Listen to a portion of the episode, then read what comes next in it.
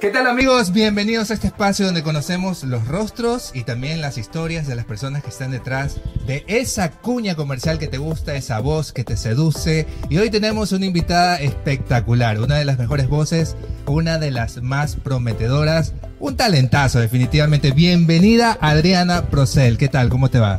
Muy bien, hola Juancito, ¿cómo estás? Hola a todos, gracias, gracias por la invitación, me siento súper honrada, súper feliz, ahora los papeles cambian, me siento yo la entrevistada y bueno, pues nada, súper contenta y disponible para lo que tú me quieras preguntar y lo que ustedes también quieran saber. Chéverísimo, cuéntanos primero el inicio, ¿cómo te enamoras de esta profesión, de la locución, de trabajar con la voz?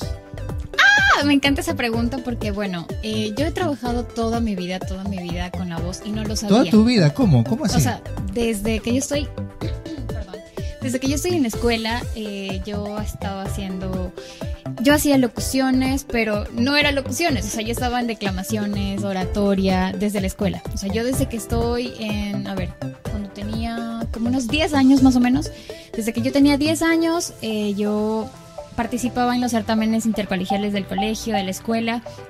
Y me gustaba todo lo que tenía que ver con teatro. a ver, ¿pero te obligaban o tú, o no, no, no, tú eras la que alzaba la mano? Yo, yo, porque siempre, en, la, escuela era como quien quiere declamar y nadie alza la mano así. Ajá, y yo era yo, yo, yo. O sea, sí, mi papá cuando, o sea, mi papá y mi mamá cuando mi mamá estaba embarazada de mí, eh, estaban en un grupo de teatro. Entonces, creo yo que ya viene como que desde ahí todo. Y, me gustaba, o sea, yo lo veía a mi papá declamar cuando yo todavía tenía unos seis años más o menos, él seguía declamando. Entonces me gustaba lo que hacía, le pedí que me enseñe más o menos unas cosas por ahí, me enseñó. Y luego yo en la escuela decían, mañana tenemos presentación de tal cosa, ¿quién quiere? Y yo. Entonces ya desde ahí lo hacía pero nunca lo tomé como que iba a ser mi vida profesional. Ya cuando estaba en el colegio tuve una profesora excelente y ella me dijo, no Adriana, eh, así y así, vamos a hacerlo así. Y me dio ejercicios muy buenos, ejercicios de respiración, ejercicios de pronunciación, dicción. Y ¿Qué edad tenías ahí? Tenía 14. O sea, digamos que empezaste desde los 14. Sí, ya eh, como que más profesional, por decirlo así, desde los 14. Y me iba a también intercolegiales de declamación y oratoria. Y por eso me gané la media beca en mi colegio. Y así fui como que practicando, practicando. Hasta cuando, bueno, llegué acá a Guayaquil porque mi papá es militar de Quito, vine para acá Guayaquil. ¿Naciste en Quito? No, nací aquí en Guayaquil, pero como mi papá es militar, nos fuimos otra vez a, Quito. Ah, ok. Entonces yo vine acá a los 17 años y desde los 17 yo dije, bueno, ok, ¿qué voy a hacer? ¿Qué voy a estudiar en la universidad? Y decidí estudiar comunicación social porque mi sueño, bueno, me encanta escribir poemas y cosas así. Entonces yo dije, quisiera eh, escribir o trabajar para una revista. Pero tenía ese bichito todavía de, de, de, la voz, de, seguir trabajando, de seguir haciendo cosas con voz, teatro, locuciones, pero no sabía que existía esa carrera, o sea, no desconocía. A mí me gustaba, yo pensaba que aquí también en Guayaquil iba a haber certámenes intercolegiales de declamación, cosas así, y, y nada, nada, no había nada, trabajé en un área que nada que ver con mi profesión todavía. Y después em, que ya empecé como que a trabajar para, para en un nivel profesional ya para, para decirlo, por decirlo así, fue en el 2000. ¿Pero te graduaste de comunicación? Sí, me gradué. De, todo, terminaste sí, terminé mi, carrera de comunicadora social.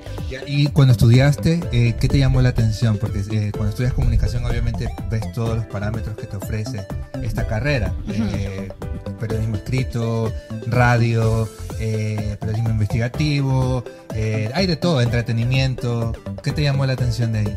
Me llamó la atención, como te digo, escribir em, para, para revistas. Para revistas, ok.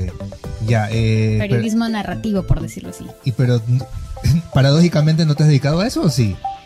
No, porque eh, me di cuenta que aquí en el país escribir para una revista necesariamente debes tener como que más amplitud en el ámbito de que, qué quieres hacer. Por ejemplo, a mí no me gusta el ámbito político, ni la economía, ni la sociología.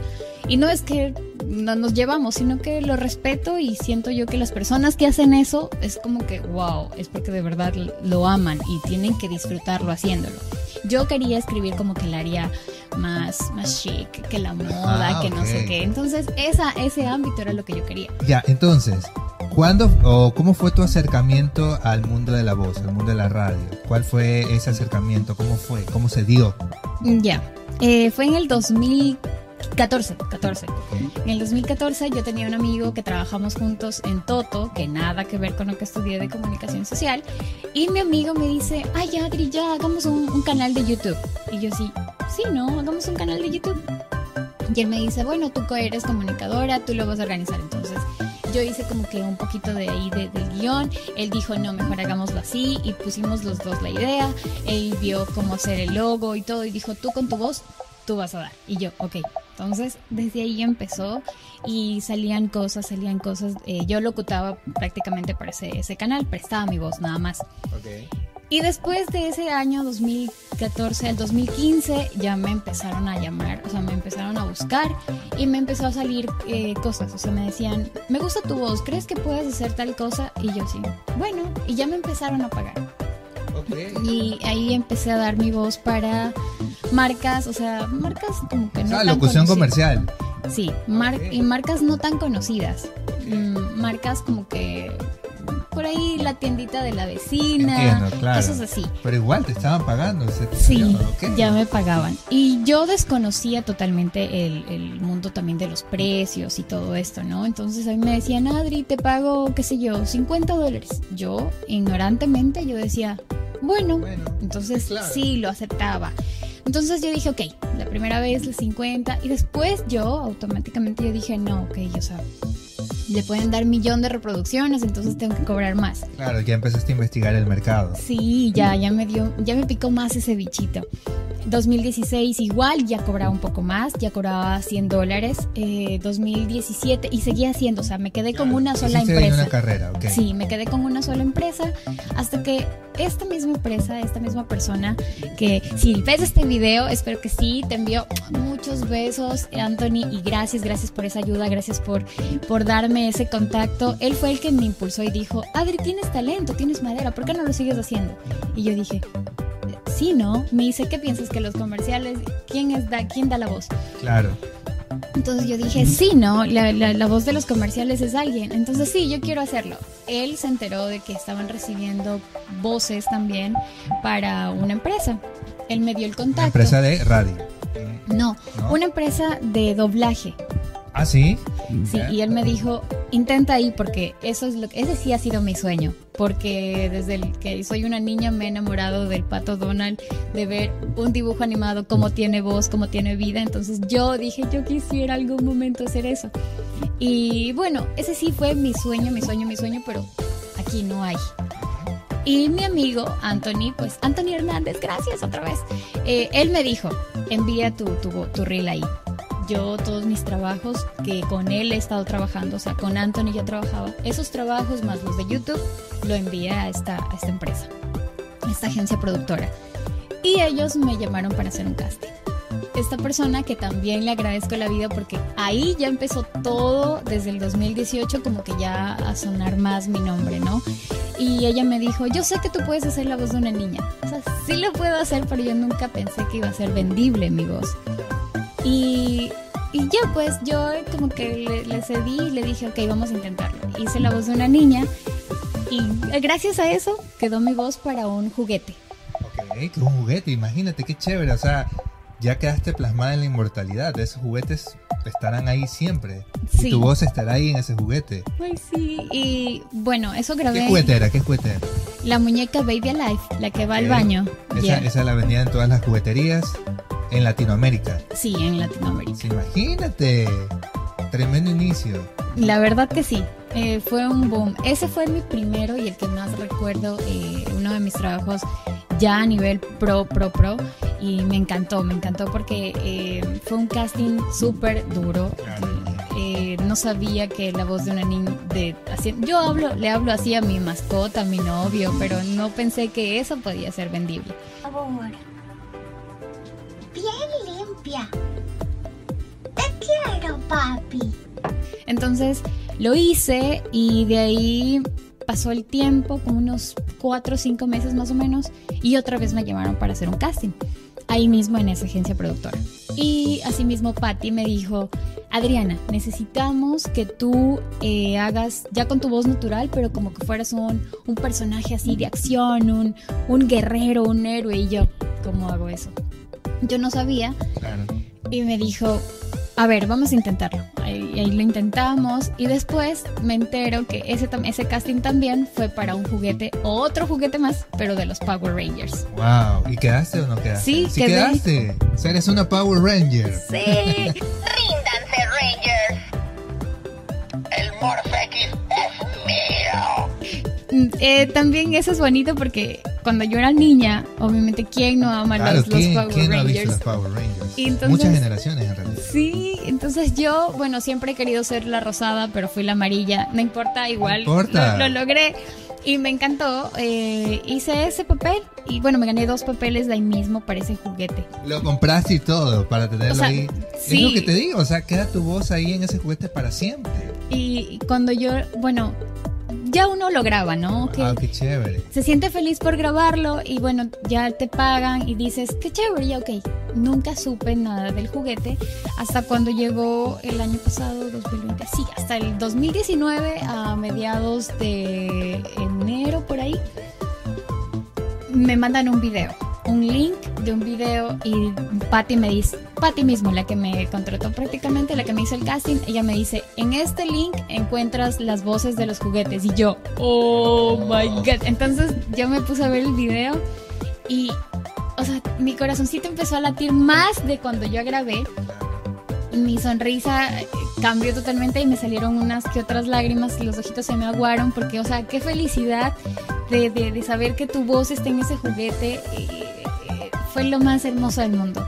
Entonces dije, gracias Dios, gracias por mandarme con ese talento, porque creo yo que aparte de, de- de la buena onda también es ese talento que puedes tener. ¿no? Claro, exactamente, eso estoy viendo. Eh, pero no solamente es talento, me imagino que de- dentro de este proceso que nos acabas de mencionar, te tuviste que preparar bastante. Sí, eh, la- el ¿Qué acento. se te hizo lo- lo más difícil en ese proceso? Yo creo que gracias a Dios por el trabajo de mi papá, como me nací aquí en Guayaquil, ya tenía yo el acento, como le dicen, le decimos todos, el acento costeño, ya pues sí, que no sé Claro, qué. Entonces claro. lo tenía así, lo tenía y cuando fuimos a Quito, eh, que todavía por ahí se me sale. Cuando fuimos a Quito, eh, mi acento también como que se pegó un poco, o sea, se fue hilando a, a la ciudad de Quito y ya hablaba como que enough. Entonces, ese acento de tener prácticamente como que una mezcla de los una dos, mezcla de los dos, claro. Qué, qué, qué bueno, o sea, te sirvió bastante. eso me ayudó. Y de ahí las, las entonaciones, las, los cambios de inflexiones, eh, las, las puestas de voz en otras cosas, o sea, el hablar de, como que más o menos acento neutro, eso ya prácticamente está por la mezcla de los Claro, dos la acentos. mezcla de los dos acentos, costeño y de la sierra. Así es. Y, y sabes que eso creo que me ayudó en, en todas las, las partes porque me han dicho, pero, pero ya tienes acento neutro. Y yo, ah, no. Tú ni siquiera así, Sí. ni bola así. Como que, ¿qué es acento neutro? No, todavía no, no, no lo conocí en, en- en su totalidad. Y luego me dijeron, a ver, el acento neutro es que no se sepa de dónde eres. Y yo. Ah, y me dice, yo te pongo ahí, y bueno, me hicieron una, una prueba y me dijeron, no, no se nota de dónde eres. Y yo, ecuatoriana, ecuatoriana, por favor, ecuatoriana. Sí.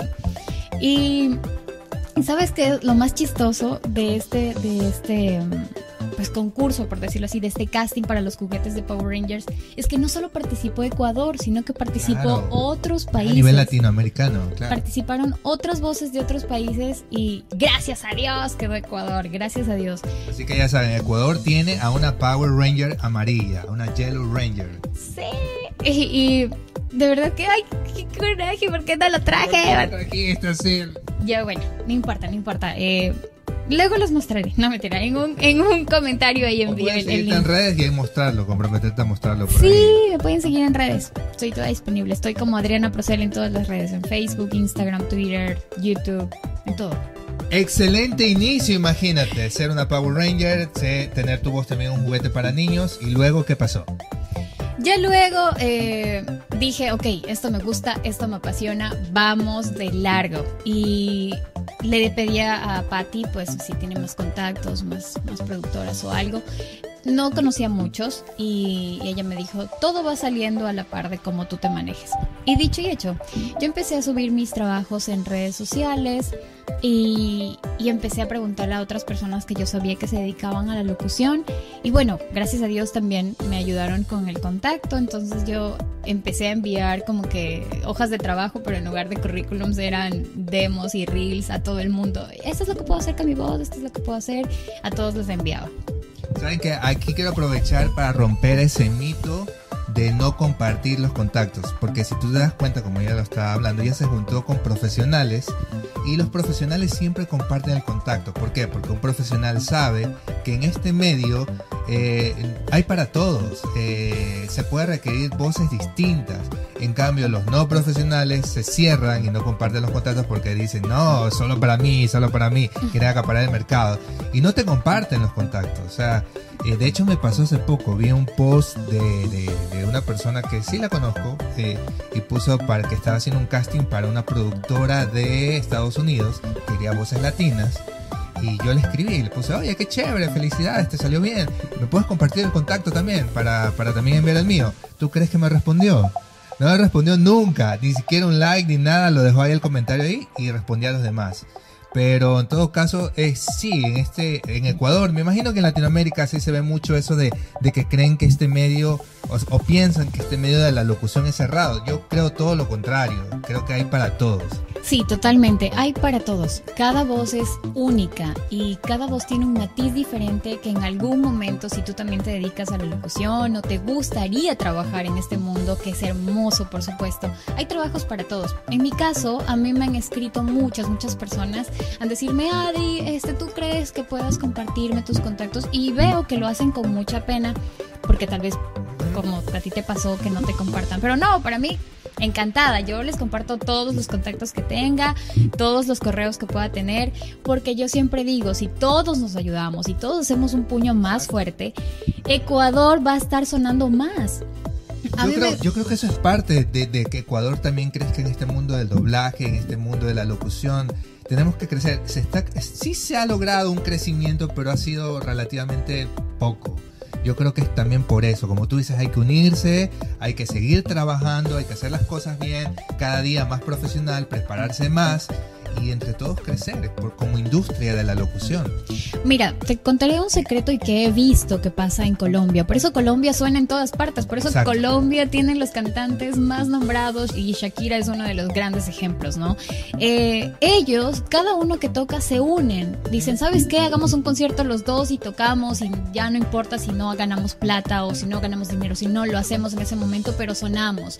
Buscamos la forma de hacerlo. Y yo creo que si aquí en Ecuador también nos unimos todos, todos, cantantes, locutores, aplaudimos el talento o, o lo que hace la otra persona, vamos a llegar súper lejos.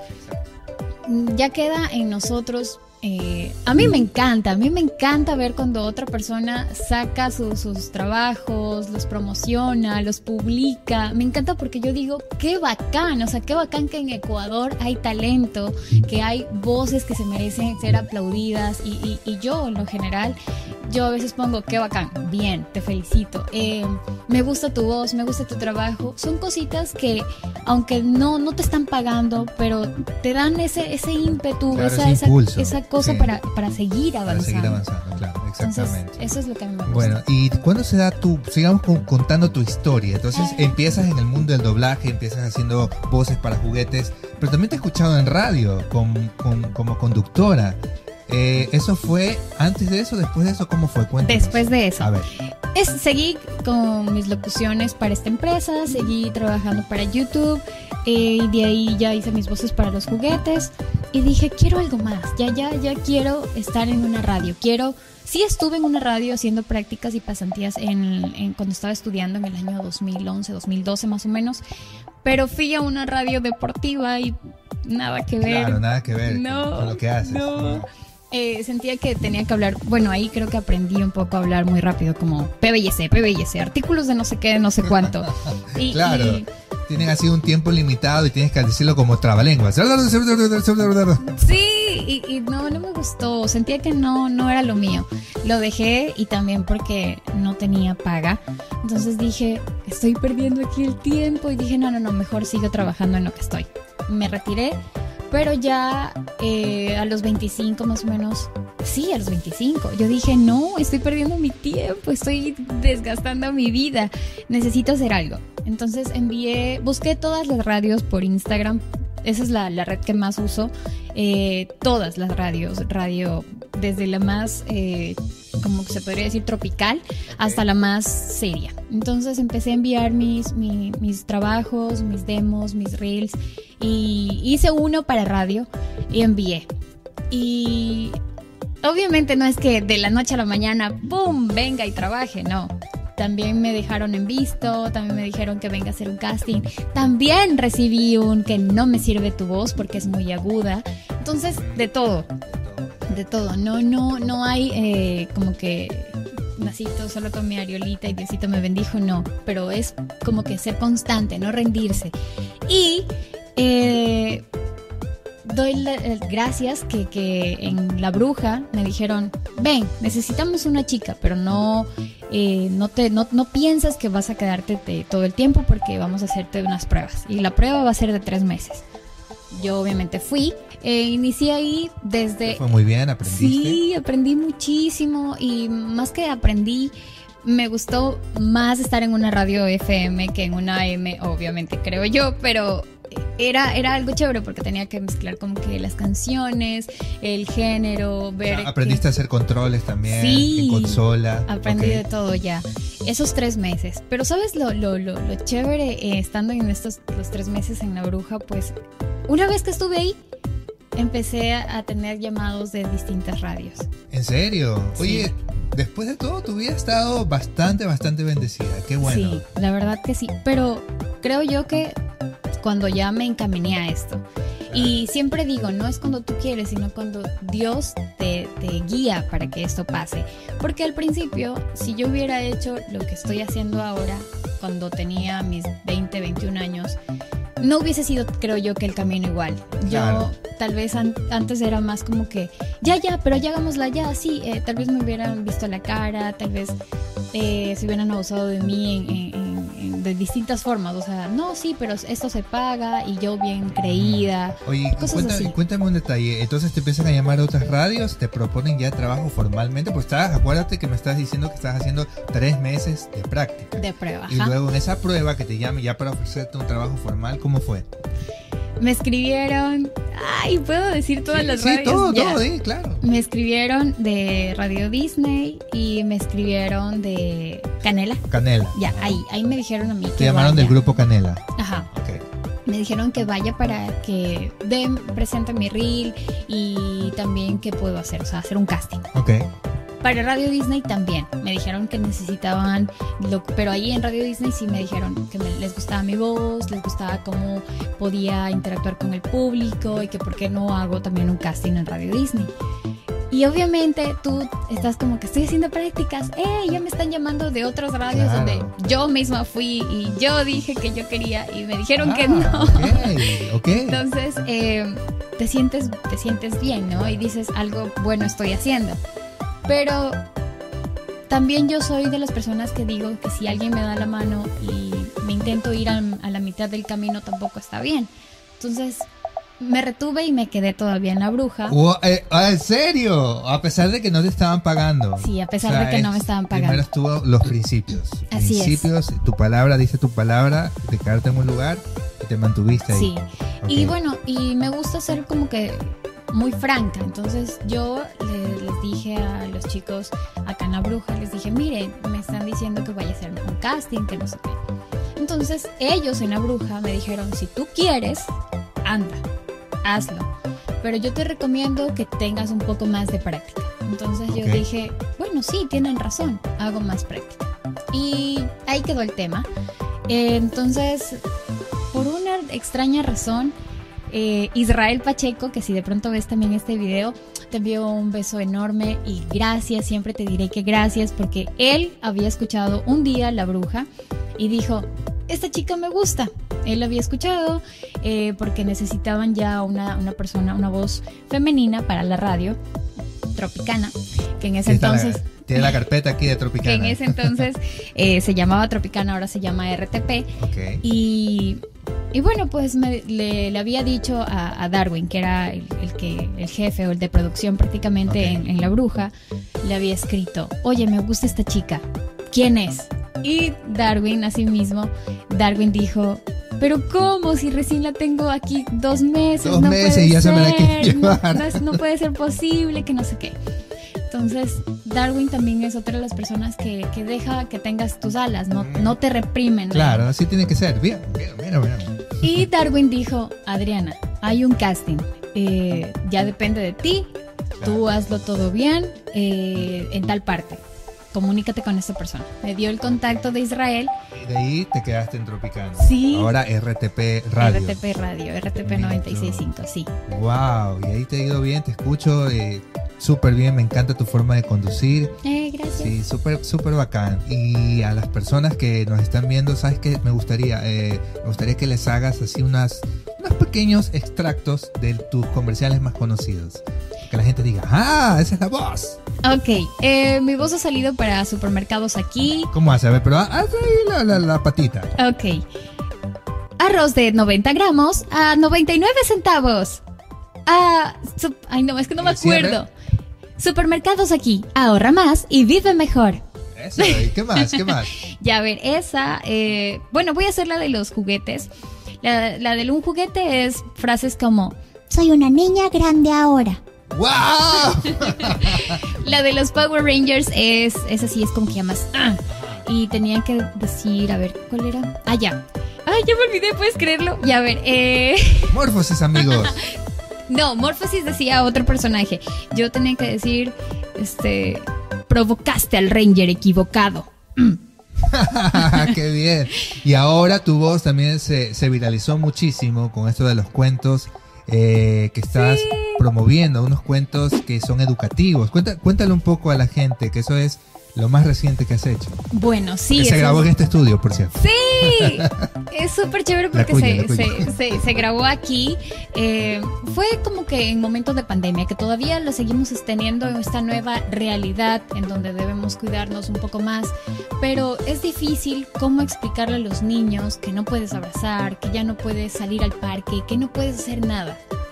Entonces, esta no es mi idea, es la idea de otra locutora que si Sol estás viendo, te envío otro beso, te quiero mucho, gracias por contar conmigo, gracias por decir, ¿quieres hacer esto? Aunque no hay paga, vamos, démosle con todo. Ella me dijo, Adriana, mira, tenemos, tengo un proyecto eh, porque ella tiene un hijo de 10 años. Aunque el bebé de ella ya tiene 10 años, es un poco más fácil explicarle, Claro. pero ella pensó en los En los niños demás, más, claro. en los más chiquitines de cómo hago, cómo les explico, ¿Cómo cómo, les digo. explico lo que está pasando? O sea, Sí, y entonces eh, se le comunicó su idea pues a otros colegas, directores, eh, sonidistas, músicos, eh, personas que son ilustradoras, en fin, de todo. Escritores también. Y todos dijeron, sí, dale, ya, yo me apunto, no tengo nada que hacer, me gusta y además voy a hacer, sé que voy a ayudar a los demás. Todos se unieron y a mí me dijeron, Adri, mira, tengo esto, no sé si te gustaría ponerle la voz a este osito.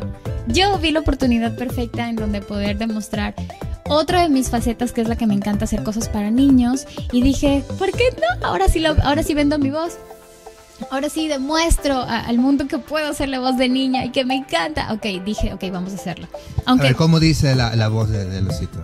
Con la frase famosa. El hizo osito. viral. sí, el osito dice, Soy el osito goloso y me encanta abrazar. ya está.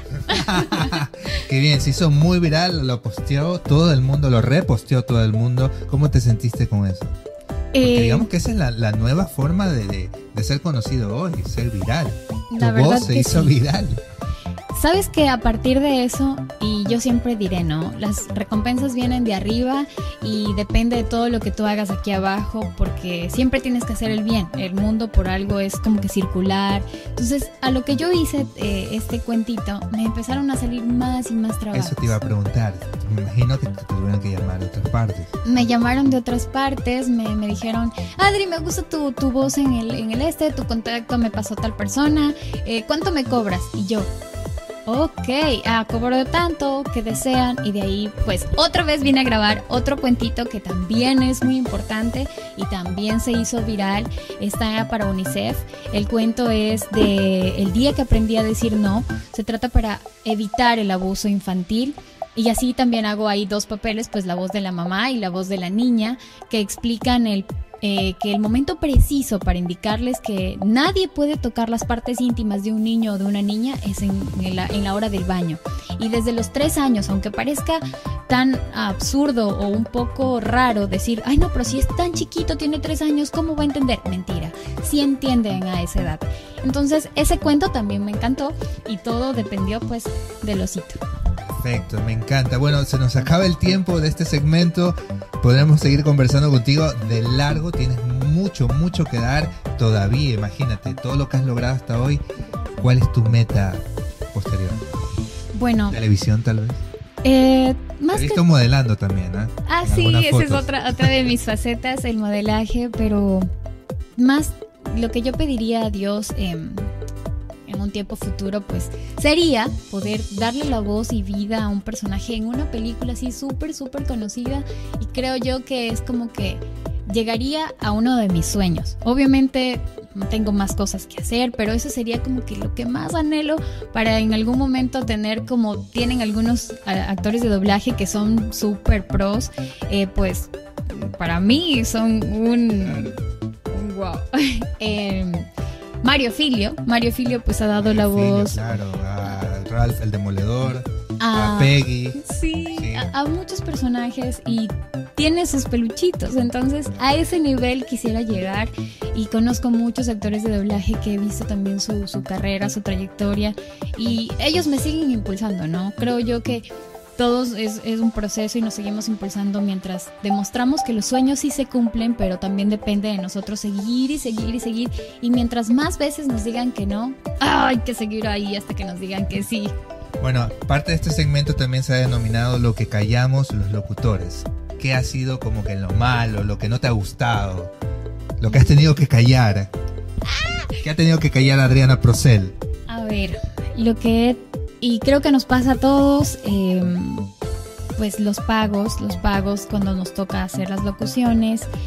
Y a veces, bueno, es, es como que una cadena constante, ¿no? Es un círculo vicioso en donde dicen, sí, eh, te vamos a pagar, pero dentro de unos cuatro o cinco meses. El comercial suena, pero todos los días, todos los días, por un plazo de un mes, dos meses, y te pagan después de tanto tiempo.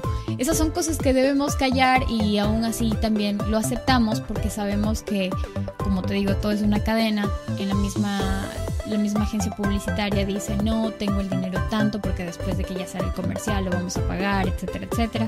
Eso. Sí, ese- te cuento que ese es, ese es un mal general en realidad. Se demoran en pagar a veces hasta un año.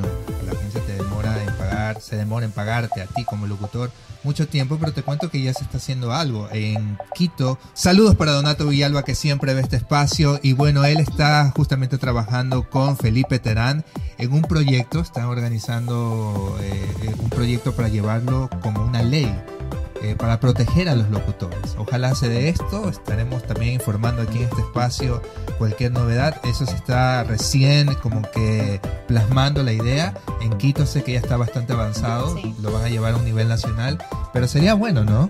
Obvio que sería bueno. Y sí, Donato, también tú me pasaste pues, Sí. el contacto de Donato.